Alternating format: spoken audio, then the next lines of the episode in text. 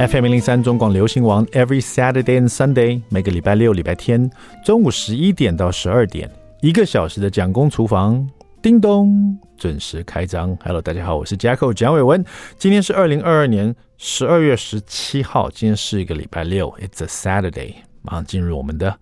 蒋公周记，我想大家都在 Netflix 上面会看这个排行榜嘛，就是比如说最新的前十名呢，大家可能比如最新的前三名好了，第一名总会有兴趣点进去看一看嘛。如果你有 Netflix 的话，但是其实我也喜欢看新片以外呢，我还是一个蛮念旧的人啊。有了 Netflix 以后呢，有一些很旧的影集啊，突然也会出现哈。然后当然这种影集已经太旧了，可是呢，有时候你点进去看的时候。你突然发现，你不只可以重温旧梦一下，而且有很多桥段你可能可能已经有有点忘记了，然后又重看了一次。就像周星驰的电影，有时候在重播的时候，虽然你已经看了八百遍了，你又坐下又看了一遍。到现在为止，周星驰的每部电影，我觉得他的笑梗实在太厉害。经过这么多年，几十年过去了，还是觉得好笑。那在 Netflix 上面，最近有一部这个 Friends 六人行啊。这是一九九四年首播的一个影集哦，美国的情境喜剧哦，不知道大家有没有看过哈？Friends 其实很有名了，包括连 B T B T S 的那个 R M 啊，他都说他是从小是看 Friends 六人行来学英文的哈。那这个六人行，它其实九四年开始播出啊，到二零零四年啊就结束了哈，播出了整整有十季啊，刚好十年十季哈。那主要是讲一批好朋友，就六个好朋友在纽约曼哈顿的生活哈。那当时我在看的时候，九四年离现在已经大概二十八年了，快将近三十年了，哇，好快啊！所以那时候我才二十几岁，二十几岁的人呢，人家说看影集是一种投射嘛。二十几岁的人，其实我们那时候最重视就是友情，因为你刚刚才呃觉得自己。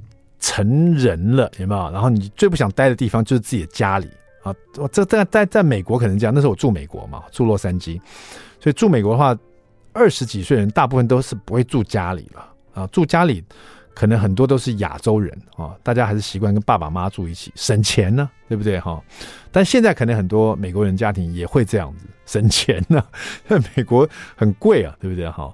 可可是在二十几岁呢，最重要就是出外靠朋友。啊，而且我们那一群朋友呢，就正好又是大学认识的，然后大学四年以后呢，大家都毕业了，二十几岁刚出头，所以在大学的时候，我们就在看 Friends 嘛，然后毕业以后大家互相联系到现在，所以我又重新再看一次这个 Friends 呢，就会不只是觉得这个 Friends 六人行这个情境喜剧里面每一集都很值得回味哦，更主要是每看到某一集，都突然有一种。呃，回想到自己年轻时候那种，不能说有情节跑出来，是会是有画面跑出来，其实很模糊，但是会有这种感觉。就你在看《Friends》的时候，看在看这个旧影集，将近三十年的一个影集的时候，我自己在看的时候，我突然会觉得自己要回到了我年轻大学生的那个那个年纪啊。那种那种情怀哈，那种觉得哈自己还对未来充满了幻想哈，就是对未来自己何去何从，会做什么样的一个人，做什么样的工作，对未来都是一种未知的这种一种挑战也好，或者一种很期待的那种心情。因为大学就是这样子嘛，你快毕业了，然后你对未来充满期待这样子。可是二十几年，将近三十年过去，我现在已经是两个孩子的爸爸了。然后我再看一次这个我在大学的时候特别爱看的六人行，那感觉真的很特殊，很有趣哈，就让我想起这一批大学的好朋友。其实，因为现在科技发达，我们就那社区平台软体，大家其实都会常常联络了。为什么这样讲？因为其实我们在我们，因为我们是在美国大学认识的嘛。那大家很多人就是，有的人现在在呃北京啊，有的人现在可能到日本，有的人现在住在还是住在美国。那有人可能住台湾这样，可能有人住南部哈，都 不一样。但是大家可能在 Line 上面或者在 WeChat 上面都有联系。然后以前呢，因为彼此也会结婚嘛，会参加对方的婚礼。我们可能要到北京参加好朋友的婚礼啊，同学的婚礼。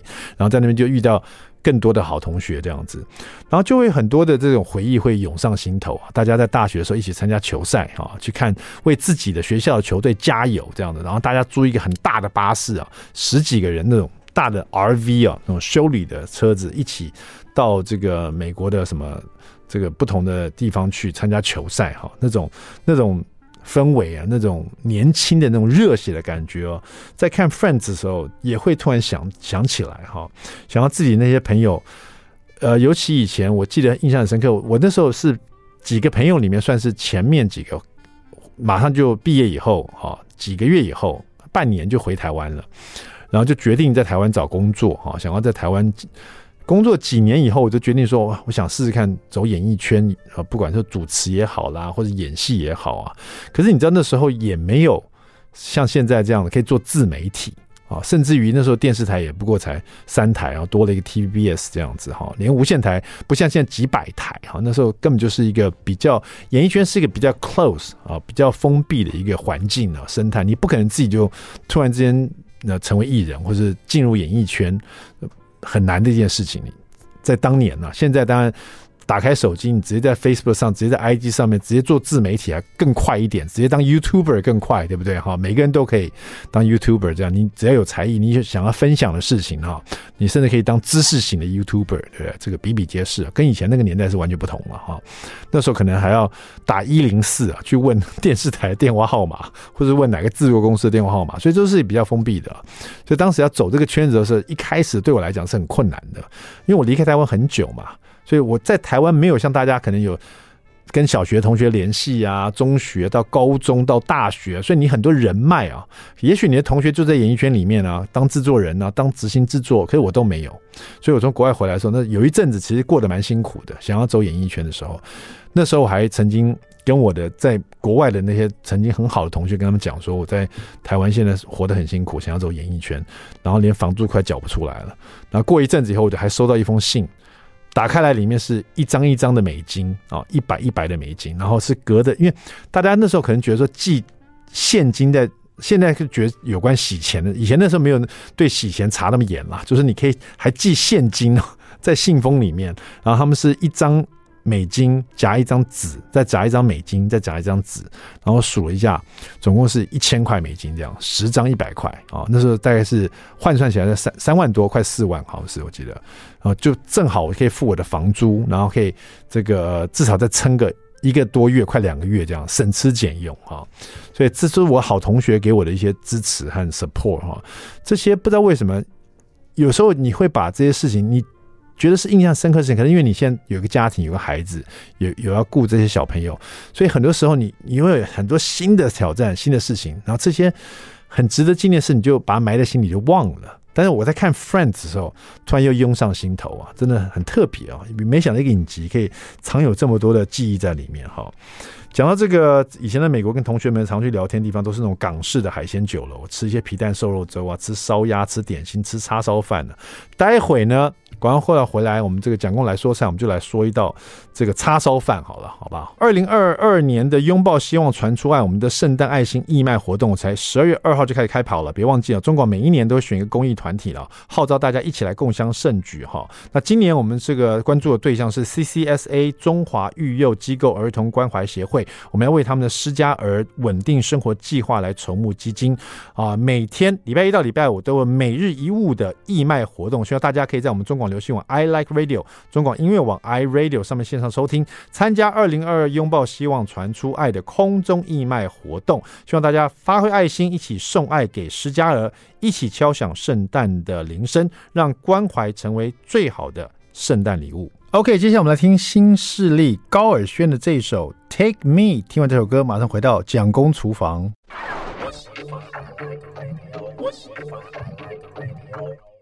FM 零零三中广流行网蒋公厨房，We're back，我们回来了。第二段第一个单元，蒋公来说菜。我刚才上一段呢，说到这个年轻的时候，在大学时候啊，跟同学们在洛杉矶也常去这个海鲜酒楼、港式酒楼，所以那时候叫咖，也有很多港式咖啡哈。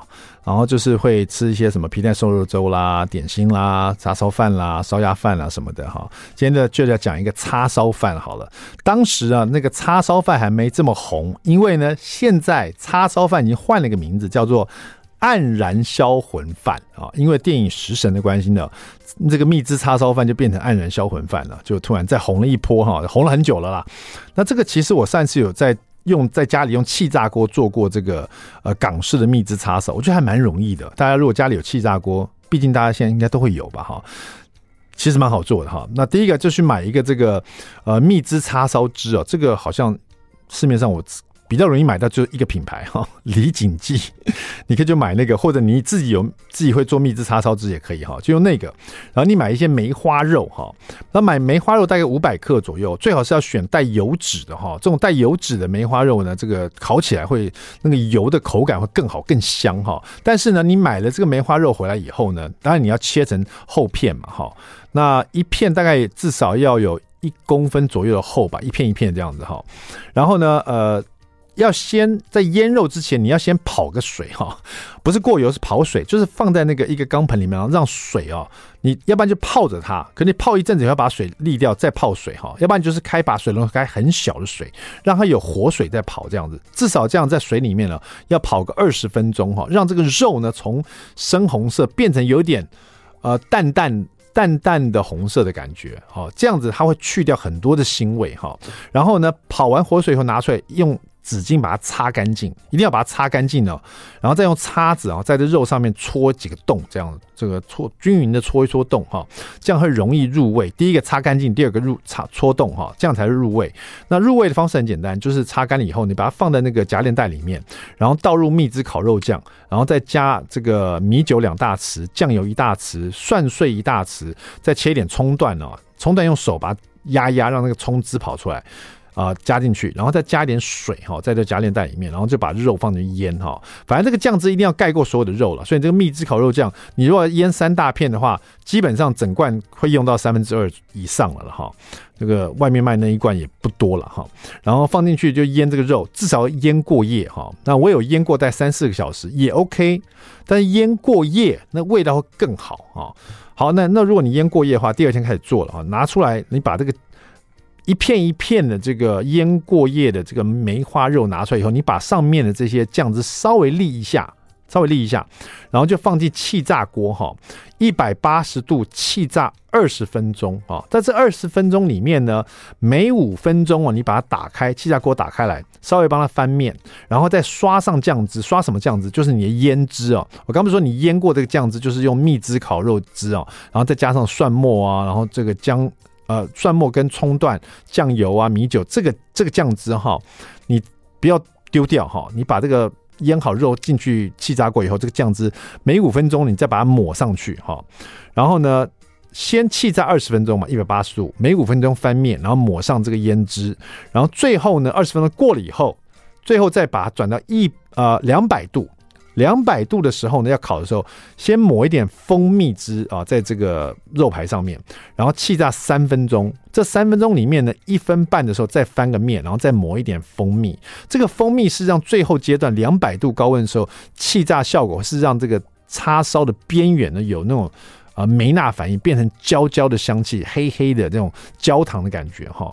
就是你知道，每次吃沙烧那个部分最好吃嘛，然后这个这个样子，大概前面气炸二十分钟，后面再气炸个三到五分钟哈，中间翻面一次哈，这样这么简单就完成了哈。但是在做这个料理的时候，会有很多酱汁流进去，所以说如果你不想要说这个酱汁流到你的气炸锅底部，然后结成硬硬的块不好洗的话，你也可以在这个气炸过程中先放一个烘焙纸，然后戳几个洞啊，这样子也是可以比较好洗哈。最后呢，这个叉烧做完以后就拿出来。啊，稍微放凉一下，然后切片，变成你的黯然销魂饭里面叉烧肉。然后呢，接下来就很简单，接一个荷包蛋，然后再烫一点青江菜围边哈，那你的这个黯然销魂饭就完成了哈，就这么简单。当初就叫叉烧饭，好不好？讲到这个黯然销魂饭，大家就想到这个食神哦，周星驰所演的这个，所主演和自导这个食神里面呢，他印象最深刻就是三鸡姐了吧？哈，他的那个什么赖尿呃赖尿牛肉丸，是不是？赖尿牛肉丸里面讲就是赖尿虾哦，赖尿虾它是一种虾吗？赖尿虾为什么叫赖尿虾？大家知道吗？哈，先想一想，到底什么原因哈？是有可能一，它会喷尿自保，就是你要追它的时候，或者你要抓它，它会喷尿。第二，赖尿虾是因为它形容以前被抓那个赖尿虾的人，被赖尿虾夹到以后会痛苦到会撒尿这样，所以就意思说。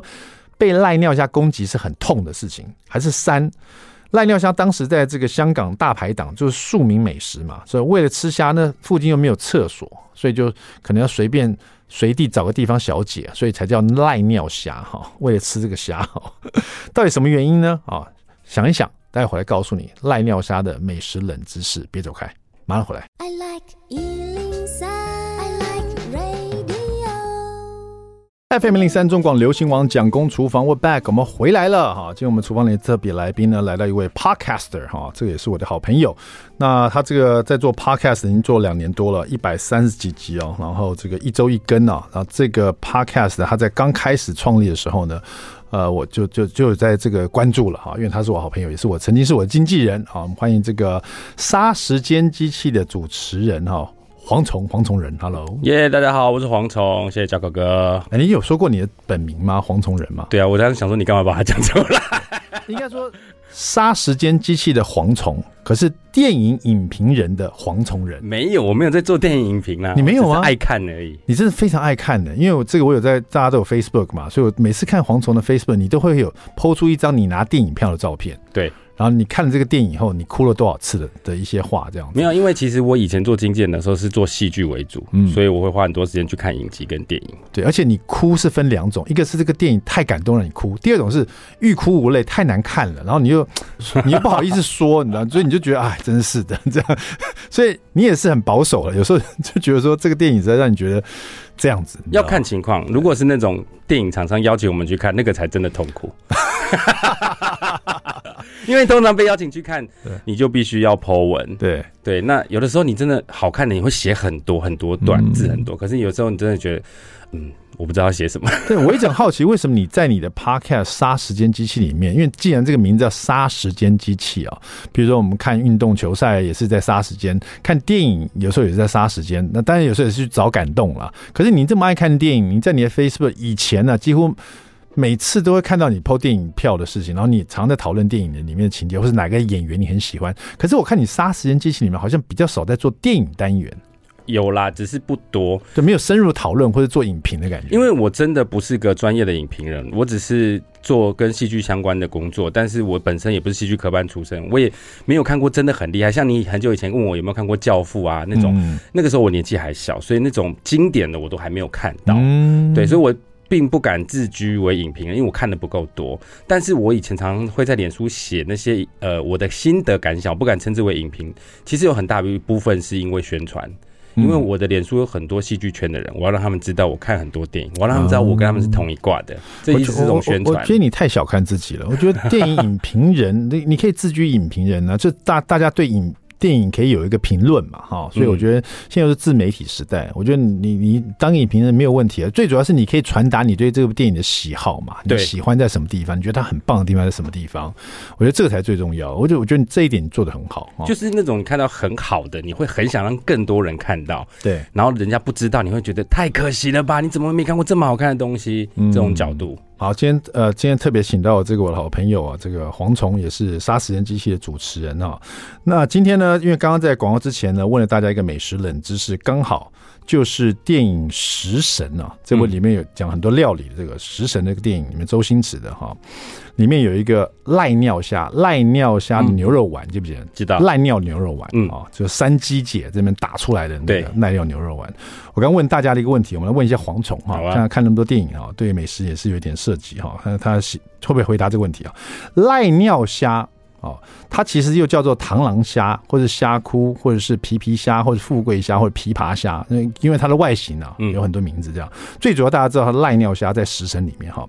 那赖尿虾为什么叫赖尿虾？是一，它会喷尿自保啊。二，赖尿虾其实是形容啊，被夹到的人痛到都要快要撒尿了，那是一个广东的形容 形容方法，最后就变成赖尿虾。第三。是这，它是香港的庶庶民的这种大排档的美食。那在大排档吃东西，你也知道，有时候就没有厕所嘛，嗯，所以没有厕所就随地要找地方方便，就是赖尿下由由此而得名。因为其实那时候是很很很有名的美食，这样子。嗯，你觉得是一，它会喷尿自保，还是二，他形容被夹到人痛到要喷尿，还是三，他是在香港大排档的庶民美食，为了吃这个美食，因为没有厕所，所以大家只有想办法随地解放这样的。好，我自己这样听起来，理性分析肯定不会是第三，这个太扯了。嗯，第二，有关于你说夹到喷尿，这个跟虾子本身也没有太大关系啊。为什么不是赖尿鸡？为什么不是赖尿猪？为什么要是赖尿虾？所以我觉得应该是一吧，应该是他在。你在伤害它，不是你在食用它的时候，它会喷水。好，我想要大家刚才广告之前，可能就有自己的答案了，就。那赖尿虾为什么叫赖尿虾呢？其实赖尿虾哈，它其实它其实不是一种虾啊，虾有很多种，像像大家常知道白虾、草虾等等啊。嗯。赖尿虾这个这种虾种，它就它其实它是跟虾子是不同科的哈，它甚至于跟这个虾子、龙虾，它的造它的身体结构也不一样。所有的虾，包括龙虾，它呼吸都是用头的鳃。好，那赖尿虾它头部是没有鳃的，它的鳃藏在腹部的位置，跟它的腹足连在一起哦。而且赖尿虾，科学家相信大约在四亿年前呢，赖尿虾就已经演变成现在长这个样子的特征了哈。所以那个时候呢，连虾都还没有出生在这个世界上，所以赖尿虾又被称为海洋的活化石哦。所以大家每吃一口，其实都在吃这个活化石哦。至于为什么叫赖尿虾，蝗虫。恭喜你答对了，耶果然，这个赖尿虾被捕捉起来的时候，因为在捕起来的时候，它会射出一种这种没有颜色的液体。太兴奋吗？对，也不知道兴奋。很多的这个呃，这个研究学的说，它是自保的一种方式，它会喷，像像好像在喷尿一样哈，是一个没有颜色的一种液体啊。那被捕捉以后呢，它就会有这种液体，所以大家就觉得它很像在喷尿，就叫它赖尿虾这样子哈。其实赖尿虾它很厉害，它它外表长得像螳螂嘛，因为它有两个像镰刀手的感觉哦。这种虾它的撞击力很强大，它它喜欢吃这种其他的有壳类的这个生物啊。它的吃的方法是撞击它的壳，它可以把大型的这些有壳类生物的壳把它撞破掉。甚至有一次，他们捕捉到一个很大只的赖尿虾，它还把困住它的水族箱的玻璃给撞破，也太猛了，然后逃跑这样子哈。赖尿虾，对的，它就是弹出去这样子，你知道。那生物学家还是研究过赖尿虾一拳呢，它这样冲出去一拳的这公斤数啊。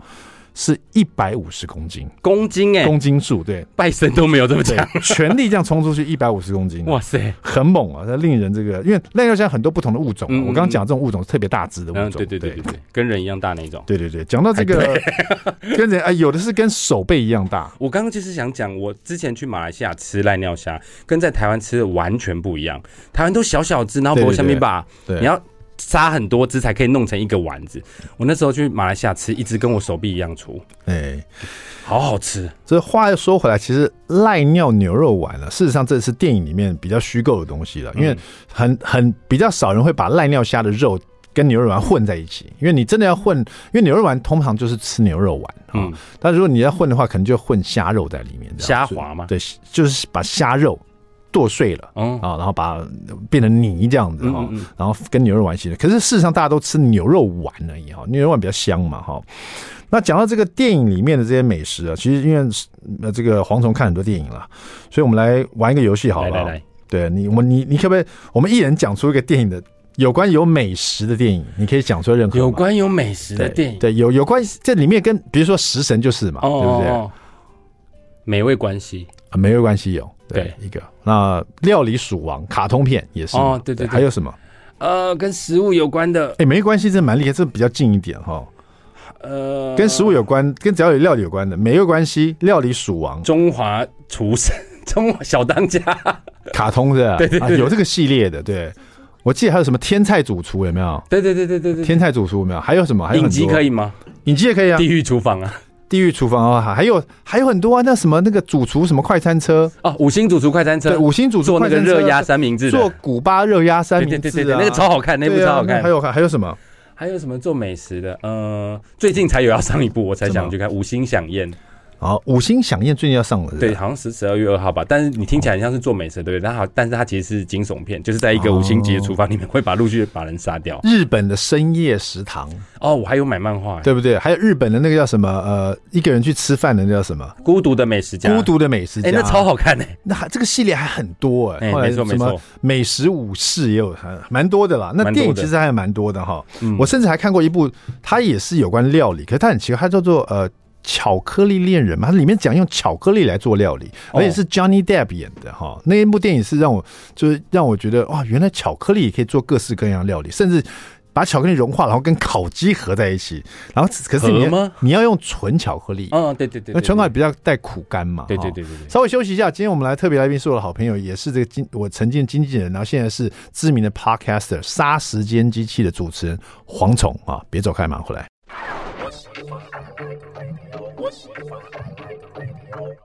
FM 零零三中广流行网蒋公厨房，我们回来了。进入我们厨房里面呢，欢迎的是一位 Podcaster 哈。如果你在听 Podcast 的话，你一定见过这个名字“杀时间机器”的主持人之一哈，蝗虫。大家好，我是蝗虫，这曾经也是我的经纪人哦。蝗虫人，不要讲我的本名啊！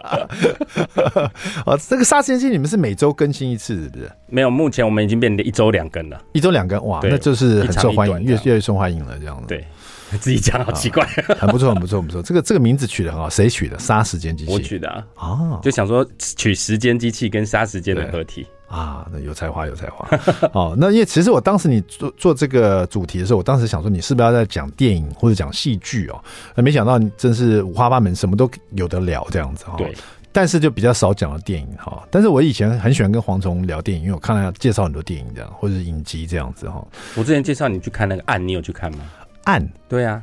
你介绍哦，看了，暗超好看的，是不是神剧？德国片，对对对对对对对，就 Dark，然后那个片其实就是有关时间的，对对。可是它最好看是在它它人物众多，没错没错。大家在 Net，我其实我讲过一次，大家在 Netflix 去找这个案 Dark，然后它是个德国片，它有三季，它有三季，它讲的是。很简单的讲，说，比如说一个人进入一个时空的空间以后，他到了过去，对，对不对？嗯、然后他看见自己爸爸妈妈，然后发现了这些爸爸妈妈跟他的这些呃关系是混乱的。没错，比如说他在过去看到他爸爸年轻的时候，发现他的妈妈是现在的，是他现在的谁？这样子，可能是他女儿，可能是他女儿。对，所以原来你的过去、现在跟未来，它都是一。一段一段，就像我们以前人人家，我们中方也有这种这种概念啊，嗯、就是好像都是缘，或是混乱的 circle，对，是一种缘分，还是说人家会常说，呃，你上，人家会常说你上一，呃，你以前的爸爸妈妈，可能现在是你的儿子或女儿，前世情人，对，前世的这种姻缘啊，前世的一些，嗯、不要说孽缘了，果报，对，就是说因果关系了，对对对对，所以是很特别，是它，它是一个欧洲片，可它讲的是我们东方的因果论，没错，对不对？没错没错，所以就很很有。很就你看一个外国人在讲这个很有意思，而且他讲的非常完整哦。他我很认真的看，他复杂，他应该是我有史以来看过最复杂的影集。他那个人物登出的时候，他比如年轻和老的时候，我都必须停下来，然后再回去看一下这个到底是谁。这样，我真的看完那部影集，我还去上网找人物树状图，去比对。真是到第三季就最烧脑了。对，第一季、第二季你还顶得住，你知道？第三季真的太烧脑，因为他不只是前回到过去。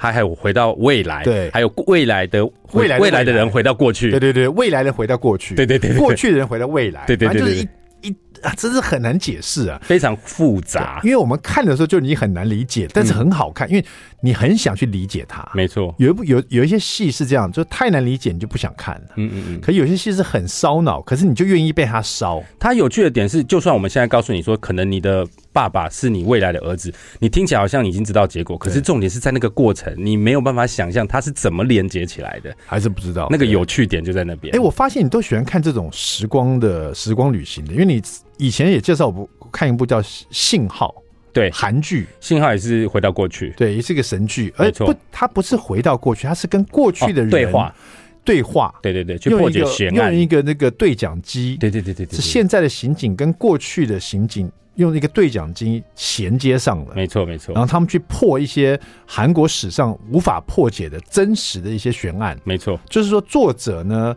呃，创作者给这些悬案一个戏剧上的一种一种这个。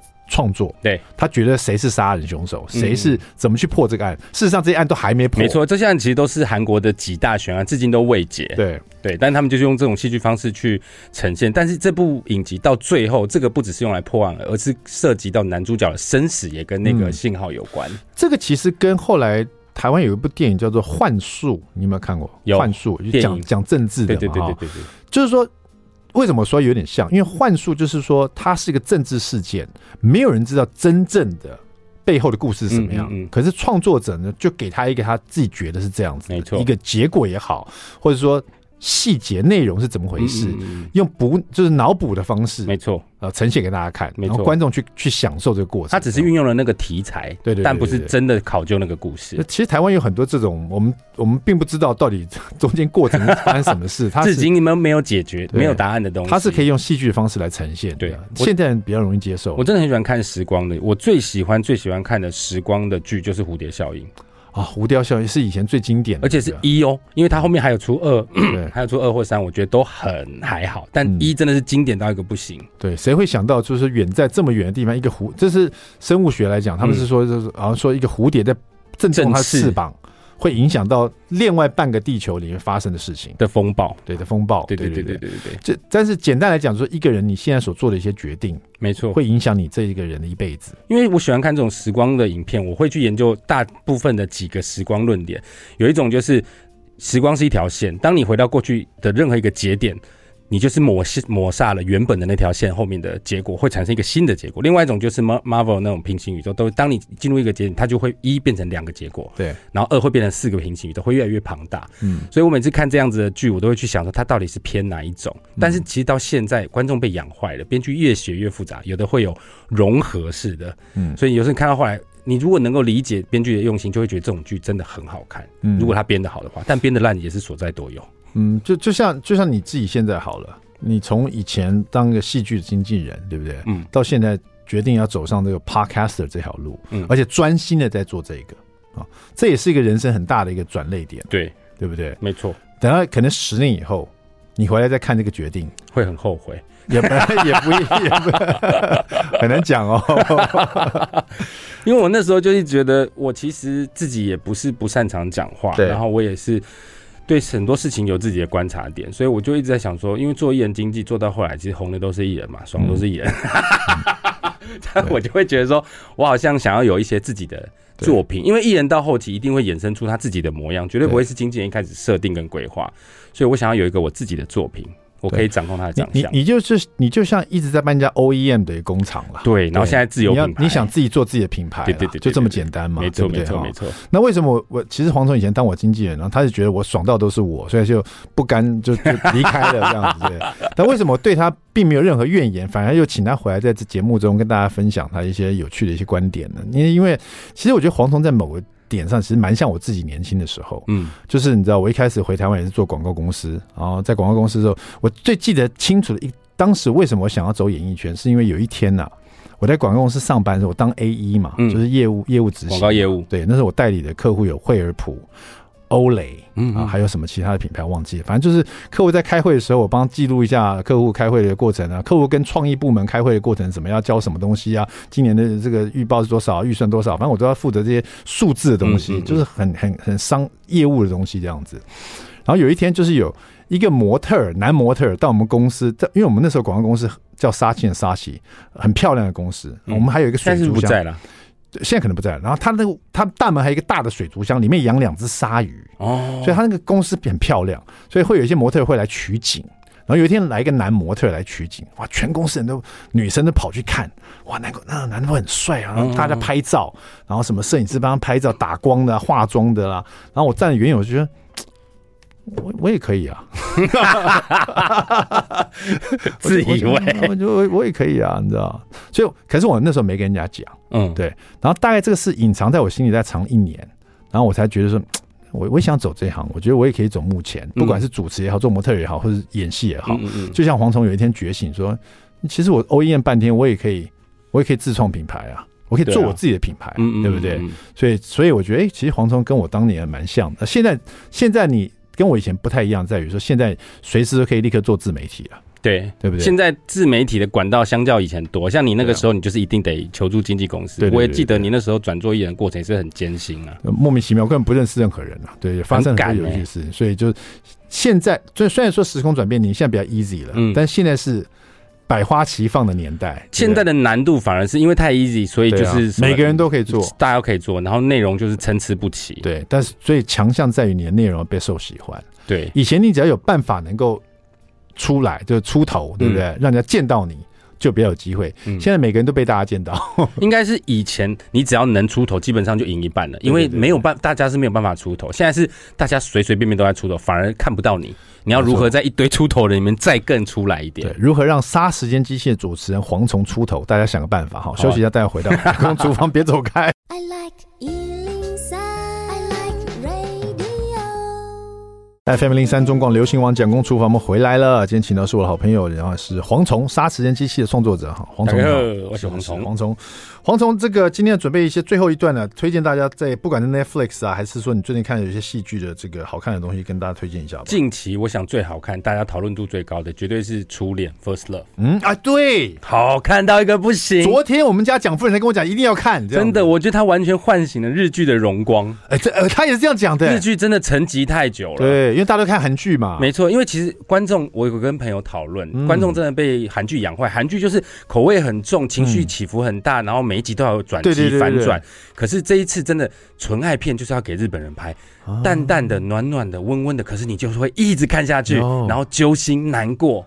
然后初恋对不对？初恋 First Love，然后他整集都是在用宇多田光那首歌 First Love 去去贯穿。我昨天因为我老婆在看的时候，我稍微在第一集的时候，我看到一小段，我觉得哎，这一小段就让我对他印象很深刻。他在演一个天台上面，嗯，一个小男生跟一个小女生告白，然后那个男生走掉以后，可是在天台有另外一个男生在观察他们，对对对对。然后那个另外男生说：“哎呀。”你们在干嘛？然后那个女生就说：“哦，没有。刚刚那个男的问我说，我喜欢吃什么？嗯，然后这个男生就打趣说：‘哎呀，一个人问人家喜欢吃什么，就喜欢你呀、啊。’然后那女的说：‘那你喜欢吃什么？’ 整个傻住哎、欸！你们那男的一开始第一秒还说：‘我喜欢吃拿破里意大利面。’可是后来他马上就愣住了。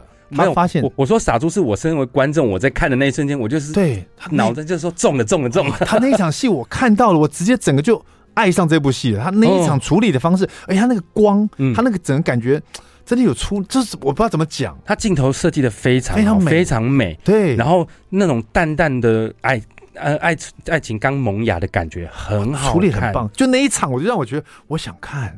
对，他没有那种什么抢男朋友或者是告白，对对对，打架什么没有，他没有那么重，他就是清清淡淡。原来是宇多田光哦，好迷人，哇塞，好棒哦，真的。而且他这个是来自于灵感是来自宇多田光这这个神曲，是不是？First Love 哦，OK。呃，另外呢，还最后最后再介绍一个好不好？还还一分钟，还一分钟。好，我再介绍一个啊，还有一个那个呃，最近我看一部那个纪录片，嗯，叫做呃百事可乐。我的战斗机呢？